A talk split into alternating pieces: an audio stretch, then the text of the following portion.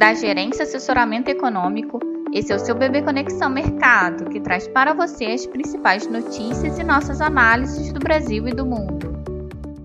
Bom dia, sexta-feira, dia 19 de janeiro de 2024. Eu sou Adriana Lima e vou apresentar um panorama sobre os principais mercados.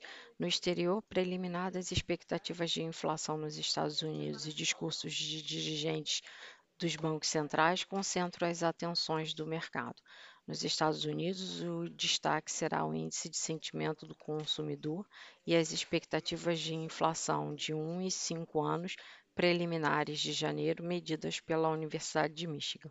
Os mercados estarão atentos também aos discursos dos dirigentes do Fed, Michael Barr, votante neutro, às 15 horas, e Mary Daly, votante dovish, às 18 horas. Na Alemanha, o índice de preços ao produtor caiu 8,6% em dezembro, na comparação anual. O resultado veio abaixo das expectativas dos analistas, que previam uma queda de 7,9%.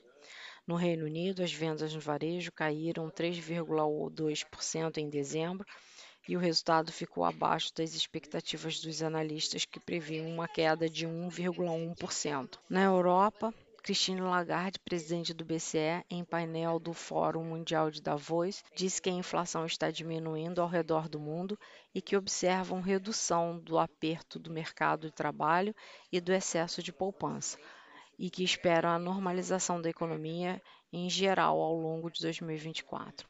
Assim, em relação às expectativas para os mercados, no exterior com os investidores acompanhando a divulgação da confiança do consumidor de expectativas de inflação da Universidade de Michigan, além dos discursos dos dirigentes do Fed, que ajudarão a recalibrar as apostas sobre a trajetória de juros nos Estados Unidos. Sem drivers fortes para o dia, os mercados operam em viés de ajuste, com as taxas dos treasuries e dólar operando em torno da estabilidade, mas podem se firmar em queda, caso haja melhoria das expectativas de inflação. As bolsas tendem a seguir a trajetória de alta em meio a um certo alívio nas tensões internacionais e com a expectativa de queda nas taxas dos Treasuries.